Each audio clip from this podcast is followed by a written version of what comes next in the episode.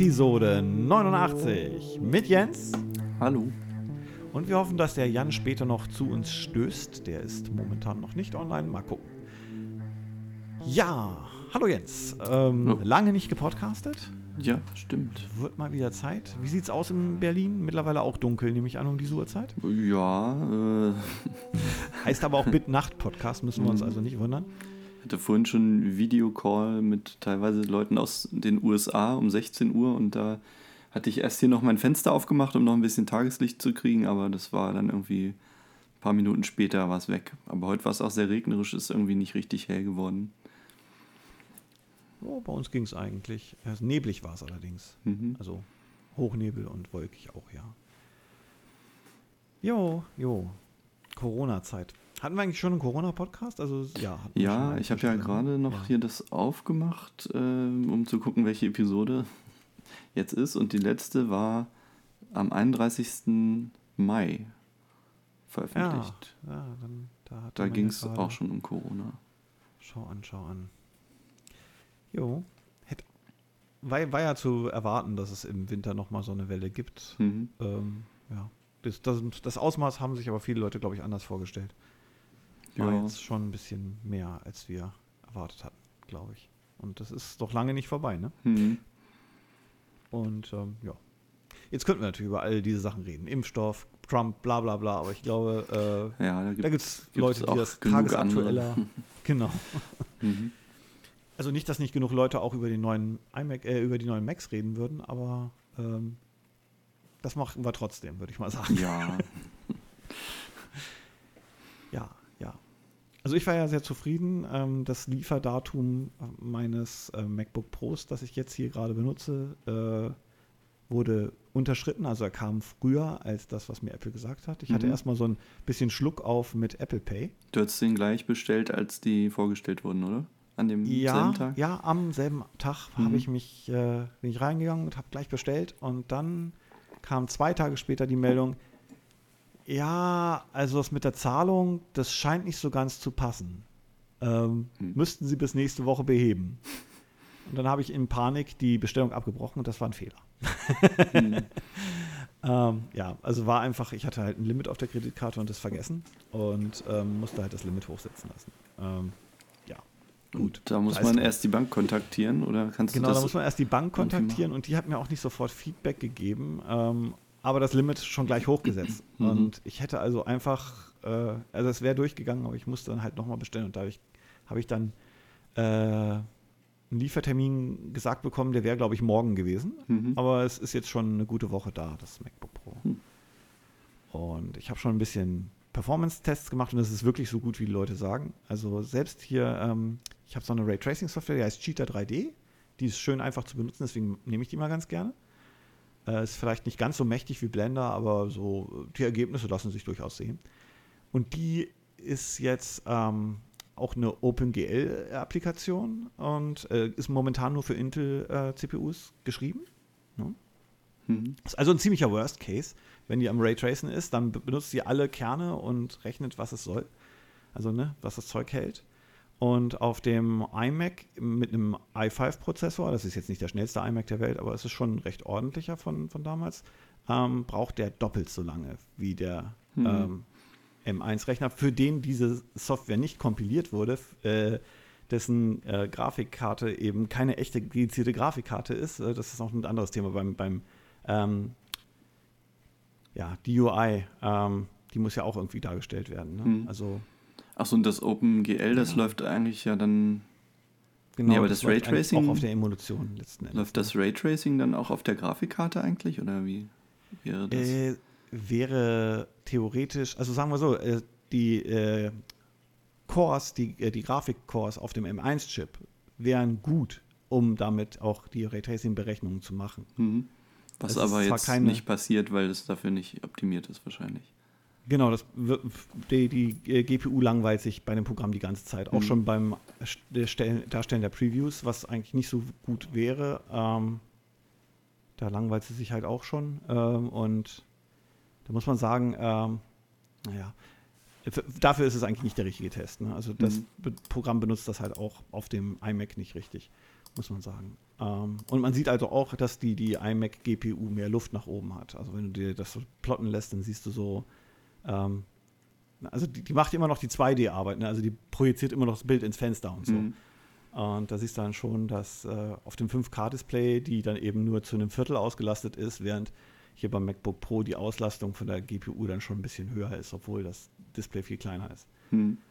Ähm, also da weiß ich nicht so genau. Das ist nicht der beste Test für, das sieht auch nicht so gut aus. Aber wenn es einmal Rendern ist und halt doppelt so schnell ist, obwohl es eine Emulation ist, ähm, dann würde ich sagen, okay, die CPU-Performance reicht beim hm. 1-Chip. und, ja, und andere Sachen sind natürlich erst so richtig schnell. Ne? Also was hat auch unglaublich viele Programme, die ähm, schon optimiert sind. Der ganze Apple-Kram natürlich, ne? Mhm. Logic und ähm, ja, dann hier die Serif-Produkte, hier Affinity Designer, Affinity Photo, mhm. alle auch schon portiert. Ähm, also ist schon eine ganze Menge. Das sind dann diese wieder diese Fat-Binaries, oder? Die dann mhm. beide Architekturen wieder enthalten. Ich glaube schon. Dann braucht man sein, wieder viel mehr Speicherplatz, wahrscheinlich. Oder werden die jetzt, wenn man die lädt, werden die dann irgendwie angepasst, dass ich jetzt auf meinem Rechner die das wird auf den iOS-Plattformen so gemacht. Ich weiß nicht, mhm. ob es auf dem Mac inzwischen jetzt auch so ist. Aber bei iOS ist es, glaube ich, tatsächlich so, dass du nicht den gesamten Kram mitgenommen hattest damals. Mhm. Das war so ja, auf dem Mac vielleicht ein bisschen schlecht, wenn man den irgendwie migriert auf einen neuen und ich dann das ganze genau. Zeug fehlt. Weil man da ja nicht die Software alle wieder über den App Store runterlädt oder so. Ja, wahrscheinlich. Ja. Bei iOS ja schon. Obwohl, auch ein iOS-Gerät mhm. kannst du aus dem iTunes Backup wiederherstellen. Ja, Konntest du jedenfalls früher immer. Macht, glaube ich, kein Mensch mehr. Mhm. Kein Mensch benutzt Backups, die nicht online sind. Aber vielleicht ähm. äh, kannst du das irgendwie sogar nachladen oder so, dann, wenn es merkt, dass irgendwas fehlt. Ja, weiß noch nicht. Du kannst ja auch direkt vom Gerät zu Gerät migrieren. Da gibt es ja auch so einen Assistenten für. Äh, keine Ahnung. Äh, ich mache mhm. sowas zu selten. Ich bin auch ein Fan von Neuaufsätzen und also so ein äh, bisschen ähm, von vorne anzufangen und dann erstmal wieder ein bisschen aufzuräumen, dann den ganzen alten Ballast nicht mitzunehmen. Das mag mhm. ich ganz gerne. Ähm, deswegen habe ich auch kein so großes Problem mit den Upgrades allgemein, weil ich mir denke, ich will wieder ein bisschen von vorne anfangen. Ähm, und muss dann halt auch manchmal Lösungen finden für Probleme, die ich vorher nicht hatte. Mhm. Also zum Beispiel äh, Bitnacht, die Webseite habe ich ja immer früher mit Fetch hochgeladen und äh, seit äh, Big Sur also ich habe nur eine Fetch äh, von Fetch, das ist so dieses Programm mit dem Hund, der eine Diskette im Mund hat. Mhm. Die Diskette ist auch schon, sagt schon an, okay, könnte ein bisschen älter sein. Mhm. Und äh, die haben es halt nicht geschafft, eine 64-Bit-Version rauszubringen. Und dementsprechend äh, hatte ich das jetzt schon, also seit meinem Upgrade auf Big Sur lief das nicht mehr. Und da habe ich mir also selber ein Skript gebaut, das, das sozusagen das Programm ersetzt. Mhm.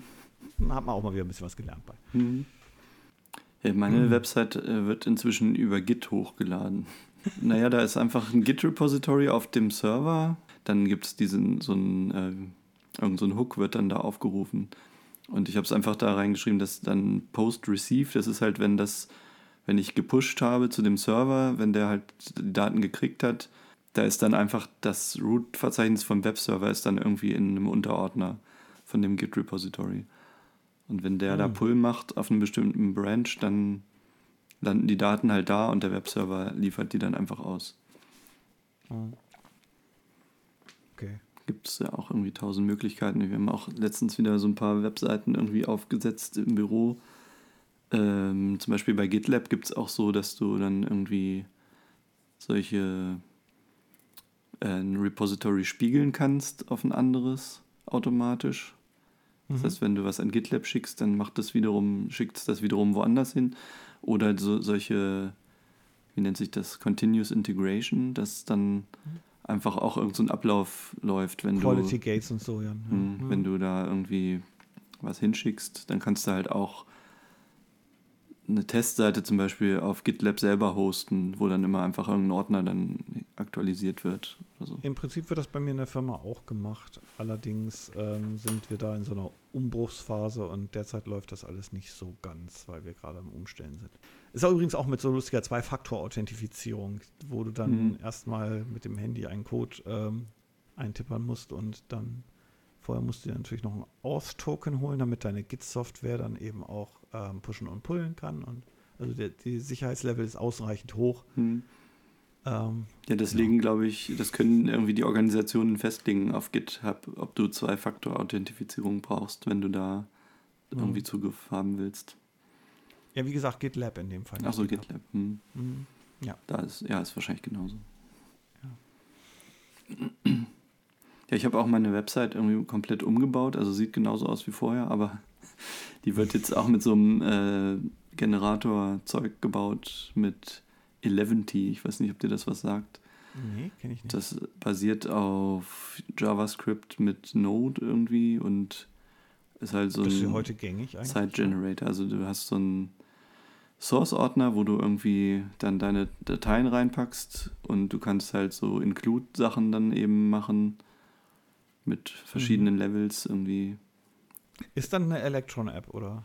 Nee, das ist einfach eine Kommandozeilen-App, wo du dann so, so eine einen Server startest und der passt dann auch auf, wenn an deinen Source-Dateien sich was ändert, kopiert immer dann das Ganze aus, den Source, aus dem Source-Ordner in deinen Zielordner rein und aktualisiert irgendwie sogar den Browser. Ich weiß gar nicht, wie das funktioniert. Wenn du eben speicherst, dann lädt immer sofort der Browser neu und du siehst gleich, was sich geändert hat.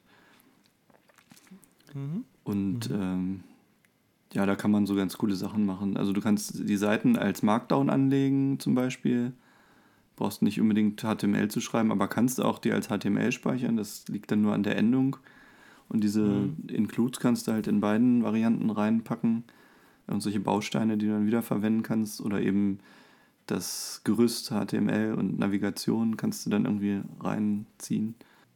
Ähm, hast du eigentlich mit unserem Anführungszeichen-Skript weitergearbeitet oder ist das noch in dem Zustand vom letzten Mal? Ich weiß nicht, ob das jetzt noch funktioniert. Ich, also ich es könnte sein, dass das jetzt nicht mehr probiert. geht. Ja, muss ich mal gucken. Also ich habe auch nichts mehr dran gemacht. Ich hatte noch irgendeinen Bug-Report gekriegt von einem, der es tatsächlich genutzt hat, wo dann in irgendeiner Konfiguration irgendein Apostroph nicht ersetzt wurde. Aber witzigerweise hatte ich jetzt gerade vor ein paar Tagen gesehen, dass Spiegel jetzt tatsächlich richtige Anführungszeichen in ihren Artikeln benutzt. Was zu der Zeit irgendwie, was sie noch nicht gemacht haben. ja, das ist schön. Also weiß nicht, woran und das jetzt liegt. Kommen doch mal einen in der Gegenwart an. Mhm. Dachte schon, naja, ist jetzt das Plugin noch aktiv oder nicht? Oder haben die das umgestellt? Und dann haben sie es tatsächlich umgestellt. Aber die haben auch diese, diese Gänsefüßchen, also diese Spitzen benutzt und nicht die oben und unten. Ich weiß nicht, wie man es ausspricht, aber man schreibt es, glaube ich, Gulimetz. GMEs, ja genau. Ja. Mhm. Oh, mein Bruder meldet sich. Ähm, dann versuchen wir das nochmal, ihn dazu zu nehmen. Mhm.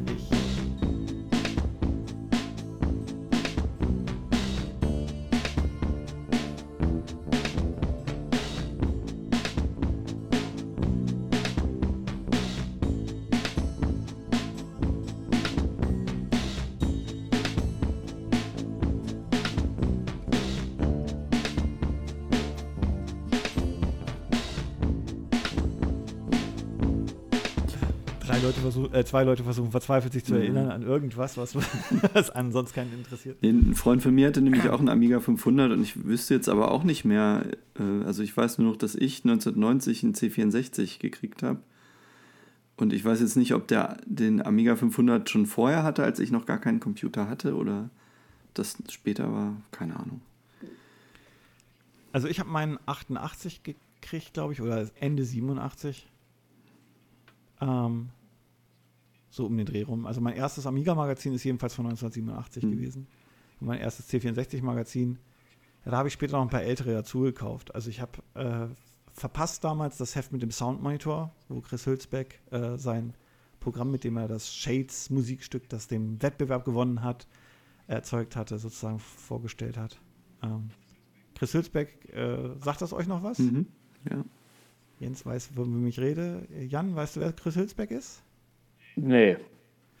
Hat die Musik zu ganz vielen deutschen Computerspielen gemacht, in der Zeit, in der deutsche Computerspiele noch eine Sache waren.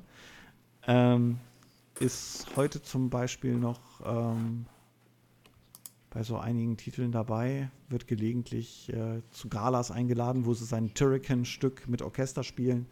Ja, die Zeit ging Aber wir haben jedenfalls äh, da so ein Komplettpaket gekauft. Mein Vater hat den von einem Arbeitskollegen abgekauft, den C64. Und da war halt auch eine Floppy bei und äh, der war auch gemoddet. Ich weiß nicht, hat man damals nicht so genannt. Der hatte Speed DOS und da war so ein Drehschalter mhm. an der Seite, da konnte man dann das System umschalten von dem normalen äh, auf Speed DOS und das war dann auch mit so einem Parallelkabel zur Floppy. Jedenfalls waren da aber auch ganz viele Jahrgänge 64er Magazin dabei, sodass wir das eigentlich fast komplett hatten dann. Bloß so ein halbes Jahr oder so hat gefehlt, wo der wohl aufgehört hat, das zu lesen und bis wir dann angefangen haben, das dann selber zu kaufen. Tja, ja. Aber ich weiß nicht mehr, in welchem Heft der Soundmonitor war. Das ist Jan, hast du mir auch mal geholfen, Listings abtippen? Ich glaube schon, ne? Mm, ja, ja, klar, das war. Ja, wobei ich irgendwie, also das ist ja auch irgendwie ganz lustig, vielleicht irgendwie auch. Äh das ist so das langsamste Modem, das man sich vorstellen das kann. Das war ja auch echt lang teilweise, diese Dinger, ne? Seitenweise ja, war das der Code. Fünf, sechs Seiten waren es zum mhm. Teil, ja. Und, ähm, ich war immer zu faul dazu. Ich habe mir dann die Hefte mit Diskette irgendwie, diese Sonderhefte oder so. Ja, die waren aber ja. teuer, ne? Also da hast du dann durchaus so, äh, was weiß ich, 15 Mark oder so für eine Diskette. Also ich hatte auch höchstens mal die von den Sonderheften. nee, von den normalen Heften hatte ich dann das meist gar nicht irgendwie.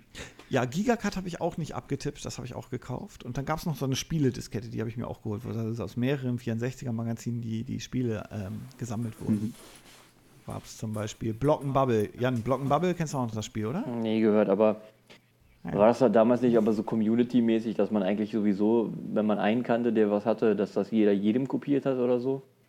Ja. Irgendwie so, also. Das war so irgendwie. Ge genau. Ah, das waren eher die Spiele und so, ne? Das waren, also jedenfalls kannte mhm. ich keinen, der irgendwie die 64er Disketten hatte, wo die ganzen Sachen drauf waren. Also diese von dem Magazin. Die war nicht so beliebt. Die mhm. meisten Leute haben mit dem Computer, mit dem C64 ja wirklich nur gespielt. Ähm, ich nicht. Also ich habe auch viele Anwendungsprogramme gehabt. Unter anderem äh, dieses tolle Newsroom, davon habe ich schon tausendmal erzählt und geschrieben, glaube ich. Dieses Zeitungssatzprogramm, wo ich dann meine Zeitung selber gemacht mhm. habe. Ja, ich hatte PrintFox und später auch PageFox sogar. Das war, mhm. das hat auch ähm, so eine Rastergrafik dann gemacht aus so einer Seite und das Printfox konnte eine halbe Seite, glaube ich, auf einmal machen.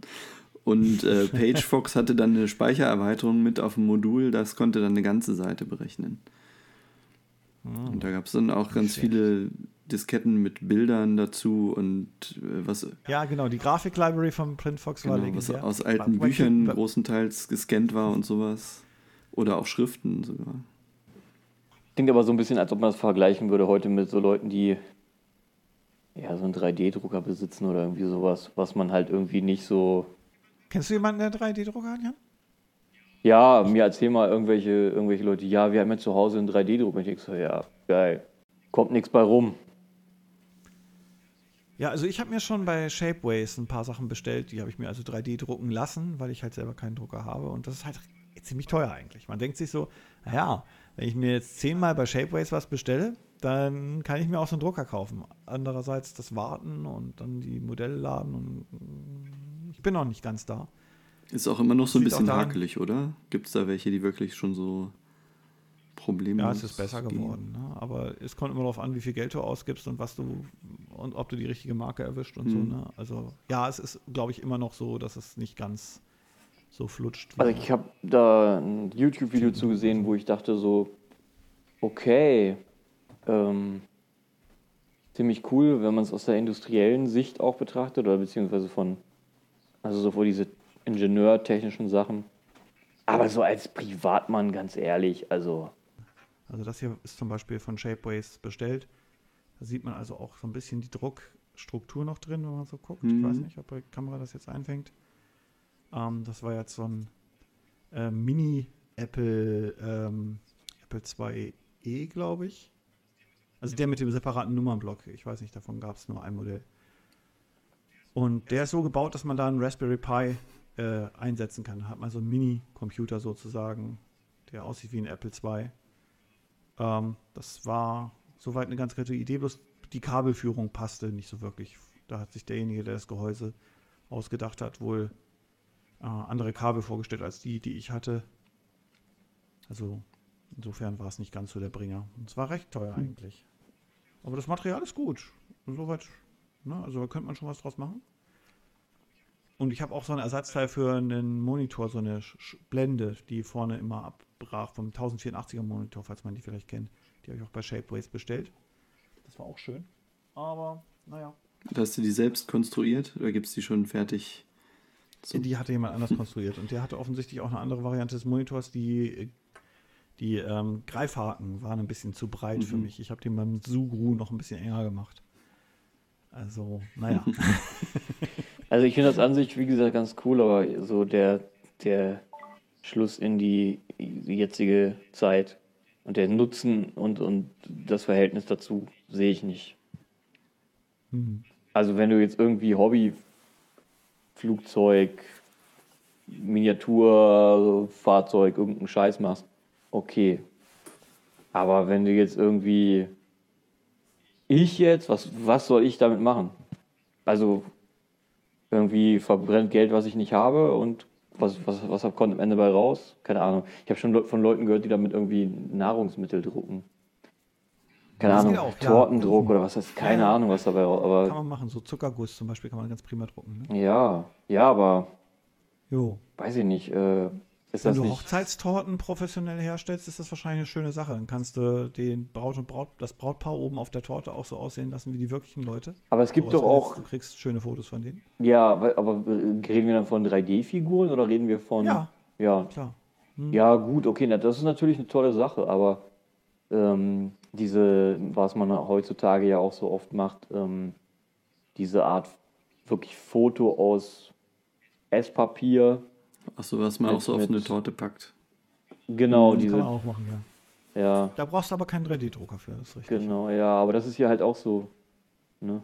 Also gut, das, das lasse ich doch irgendwie gelten, aber wenn die ansonsten, wie gesagt, das ist, das ist heutzutage so wie das jetzt früher vielleicht. Das ist so ein bisschen speziell und das ist irgendwie, vielleicht macht man das in zehn Jahren wie selbstverständlich, dass man da irgendwas mitmacht, aber so jetzt ich denke mir halt so, hä, ja, also ich, äh, ich, denke, damals hätte man auch sowas gedacht, wie dass sich heutzutage kein Mensch mehr äh, Trauerkarten und Geburtstagskarten im Laden kaufen würde. Die Leute dachten ja, wenn doch jeder einen Drucker zu Hause hat, warum sollte ich da in den Laden gehen und solche Karten kaufen? Ich kann mir die doch alle selber ausdrucken. Das ist nicht passiert. Tatsächlich kaufen die Leute weiterhin diese Karten. Und ich äh, nehme an, bei den 3D-Druckern wird es ähnlich sein. Das werden einige Leute brauchen und die werden es haben. Und ähm, hm. ja, ob sie dann was damit machen, ist dann wieder eine andere Sache. Ich weiß nicht, ob du noch was zum Thema äh, neue Macs sagen willst, Jan. Ähm, nee, äh, eher, eher, wissen willst eher zuhören vielleicht einfach. Ja. Da waren wir eben vorhin, bevor du aufgetaucht bist, hatten wir gerade über die neuen M1 Macs. Ja, schade eigentlich. Habe ich das Wichtigste verschlafen. Ja, wir haben noch nicht so viel darüber geredet eigentlich. Ejo. Wir sind dann gleich abgeschweift zu irgendwelchen anderen Sachen. Ach so.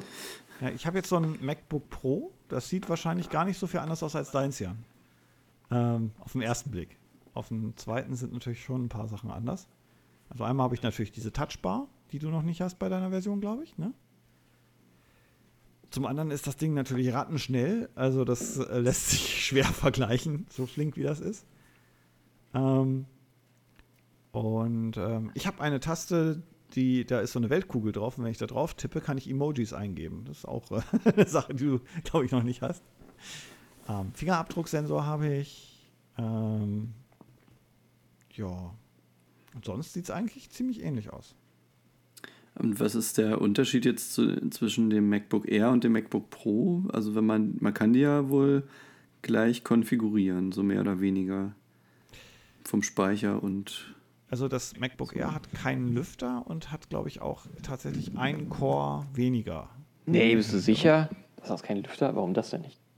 Das MacBook Air hat keinen Lüfter, weil es keinen braucht sozusagen. Das ist ähm, vom, vom Power Management so eingestellt, dass es, ähm, ja.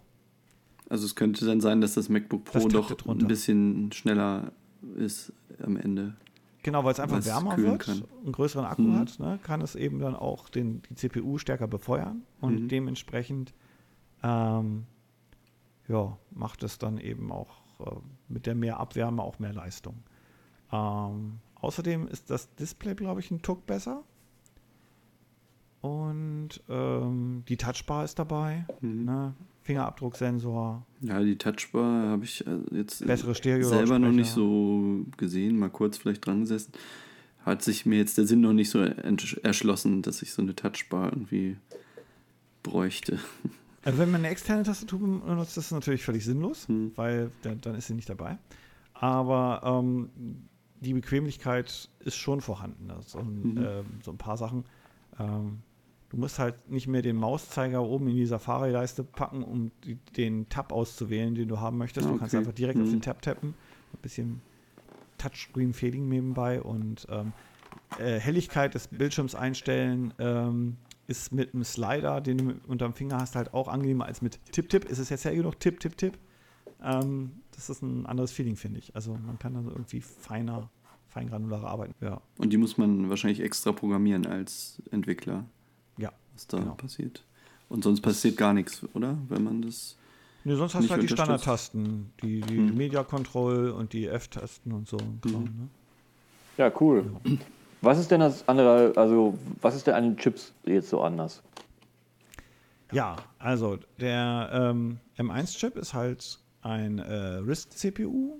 Im Gegensatz zur Intel-CPU ist es relativ geradlinig aufgebaut, relativ regulär, also nicht, nicht so ähm, komplex von der Herangehensweise. Und äh, der Chip ist durch seinen Aufbau auch sehr stromsparend und enthält ganz viele Komponenten, die in einem Intel-System eben im kompletten Chipsatz verteilt sind, schon auf einem einzigen Chip. Dadurch sind die äh, Wege kurz und können auch effizient gemeinsam gesteuert werden. Da ich damit ja leider nicht so viel zu tun Grob habe, gesagt. ähm, Korrigiere mich, Jens, wenn ich äh, an einer Stelle zu ungenau bin. Oder nee, hört sich, falsch. äh, hört sich richtig an. Ähm, die Technik ist halt im Prinzip das, was in Smartphones jetzt schon seit 2006 fröhlich verwendet wird. Ähm, und dementsprechend ist das auch schon ausgereift, äh, dass man es halt äh, so weit hochpusht, dass es auch für einen Desktop-Rechner ähm, die richtige Leistung hat, ist neu in gewisser Weise. Also bislang hat man immer gesagt, okay, die sind stromsparend ähm, und sind für kleine Geräte und inzwischen sind sie halt leistungsstark genug, dass man eben sagen kann, ja, wieso? Damit können wir doch auch Server betreiben. Und dadurch, dass das auch so eine kleine Strukturbreite ist, ist die Abwärme auch gering, weil kleine, kleine Strukturen ähm, können ja von der Fläche her gar nicht so viel Wärme erzeugen. Und, äh, kurze, äh, und erzeugen kurze Schaltwege. Kurze Schaltwege bedeuten, äh, man kann hoch integrieren und kriegt halt sehr viel Performance raus. Aber eben auch nur über die Anzahl der Cores. Also du kannst jetzt halt ziemlich viele Cores in den Rechner reinpacken und dadurch kriegst du die Performance. Die Single-Core-Performance ist zwar auch echt hoch bei dem Ding, aber bei weitem nicht so beeindruckend wie das, was du mit dem Multicore dann rauskriegst. Man kann auch nichts mehr aufrüsten, deshalb. Deswegen musst du den Arbeitsspeicher gleich so bestellen, wie du ihn brauchst. Ja, Oder? ja. Ja, die SSD kannst du aufrüsten, die ist noch extern, aber das RAM, ja, ist, Mhm. glaube ich, tatsächlich on-chip. Jo. Und äh, das ist auch ähm, übrigens, äh, die Grafikkarte ist auch beim M1-Chip mit drin. Ne? Also m, Chipsatzgrafik halt. Äh, und die äh, teilt sich auch das RAM ähm, mit, dem, mit der restlichen CPU. Das heißt, es gibt keinen dedizierten Grafikspeicher mehr und der muss dann eben auch nicht mehr über einen separaten PCI-Bus oder so geschoben werden oder Vergleichbares, sondern äh, hat eben direkt Zugriff. Und das wiederum ist wie beim Amiga. Mhm. Ähm, es gab ja früher beim PC auch schon Grafikkarten, die keinen eigenen Speicher hatten und äh, den äh, normalen äh, RAM benutzten. Die waren aber extrem langsam, weil sie eben das RAM auch über den Bus benutzten, über Busmaster DMA. Ähm, jetzt ist das äh, eine ganz andere Geschichte. Beim Amiga war ja der Trick, dass äh, die CPU in den ungeraden Clock-Zyklen drauf zugriff und die, die Custom-Chips in den geraden Zyklen oder umgekehrt. Äh, also die, das war eine Zeitsteuerung einfach. Der RAM war doppelt so schnell wie die CPUs, deswegen war das kein Problem. also ein paar Wait-States gab es natürlich trotzdem bei bestimmte Operationen, aber im Großen und Ganzen war einfach das RAM schnell genug und die CPU mit ihrem 7 Megahertz konnte halt, ähm, ja, das hat, hat halt schon die Hälfte der Zeit aufs RAM zurückgreifen können. Das ging. Und so ähnlich ist das äh, jetzt auch im Prinzip, aber viel schneller und viel intelligenter gelöst. Äh, ja, ich kann noch, äh, es ist ja Adventszeit, dazu kann ich noch was sagen. Super, ja, genau. Dann, ich habe äh, schon vor, glaube ich, zwei Jahren einen Adventskalender geschenkt bekommen, aber wegen der Kinder und so, da war immer so viel Trubel abends, dass ich nie geschafft habe, den aufzumachen. Aber es ist nicht schlimm, weil keine Schokolade drin war, sondern das ist so ein äh, Elektronikbastelkalender. Das Cool. nennt sich irgendwie Automatenspiele der 70er und 80er Jahre oder irgendwie so. Ist ein bisschen übertrieben, der Titel. Aber ja, Automatenspiele, also jedenfalls irgendwie elektronische Spiele. Und da ist, halt jeden Tag, Tag irgendein Bauteil drin und immer was, dann so, eine, so ein kleines Steckboard, wo man die Sachen irgendwie raufstecken muss. Und dann war auch so ein Mikrocontroller irgendwie an einem Tag drin. Und dann kann man so einzelne Schaltungen da zusammenstecken mit Drähten und Widerständen und Kondensatoren und LEDs. Und jetzt war noch so ein Buzzer irgendwie dabei und so kleine Schalter. Und naja, gut, die Spiele, da muss man immer sehr viel Fantasie haben. Zum Beispiel das eine sollte dann so ein äh, Las Vegas Spielautomat sein, wo dann drei LEDs blinken und irgendwie musst du auf den Knopf drücken, dann stoppen sie. Das sollte, verschiedene Farben, ja? ja, das sollte dann irgendwie, du solltest dann schaffen, dass alle drei leuchten, wenn du drauf drückst. Das sollte dann irgendwie den, Ach so, ein das wären Spielautomat sein. Multifarb-LEDs und du hättest zumindest gelb ist Nee. Banane, orange ist Orange und rot ist. Äh, Nee, Nee, es sind das- nur, also es war eine, sind, Okay. glaube ich, zwei grüne, eine rote und eine gelbe bisher drin gewesen. Hm. Keine mehrfarbige. ne? na, trotzdem ganz witzig. Hm. Wir haben auch gerade einen interessanten Adventskalender. Wir haben einen mit Exit-Room-Spielen sozusagen. Also du hast jedes Türchen ist ein Raum und du musst immer den passenden Code finden, um Mhm. diesen Raum zu verlassen. Und mit dem Code äh, findest du dann sozusagen das nächste Türchen. Also alle Türchen sind unbeschriftet, außer das erste. Und über eine Tabelle, also beziehungsweise ein Schiebeding, ähm, sagt es dir dann drei nach links, vier nach oben, sieben nach rechts und dann ist das das nächste Türchen. Mhm. Hast du am nächsten Tag wieder ein neues Rätsel. Hinter der Tür sind dann so ein paar Karten drin und sind die kleinen Räume. Also die Türchen haben ja so eine Tiefe. Und das Türchen selber ist eine Mini, Mini eine Miniatur von einem Raum. Also Mhm. du kannst die Inhalte des Raums Cool. äh, tatsächlich in diesem Türchen sehen. Und äh, bei dem einen Raum musste man so Stützbalken einsetzen, hast du so kleine Streichhölzer und dann hast du die Decke abgestützt und dann zwischen den Stützbalken durchpeilen, um die Codewörter zu finden. Ähm, war ganz lustig. Also ist, ist immer noch ganz lustig. Wir sind jetzt bei Türchen 10 morgen. Mhm. Ah, Und weiß man denn, dass man richtig ist dann irgendwie? Sonst kann es ja sein, dass also du du hast völlig. sozusagen eine Prüfsumme. Also Ah ja, okay. ähm, du kriegst eben diesen, diesen Pfad zum nächsten Türchen und auf dem Türchen sind dann drei Symbole und die drei Symbole müssen dann mit denen übereinstimmen, die du Hm. ähm, mit dem Code ermittelt hast. Mhm. Genau, dann hoffen wir mal, dass wir äh, gesund auch an Weihnachten ankommen. Mhm. Vorher werden wir wahrscheinlich uns nicht mehr hören, aber ähm, ja. War nett mit euch gequatscht zu haben. Lasst uns das bald wiederholen. Ja, Kommt gut Ito, ins neue Jahr. Dann. Ito und, Und ähm, ja, die Hörer natürlich auch. genau. Ja. So, dann würde ich sagen, Aufnahme wird gestoppt und tschüss.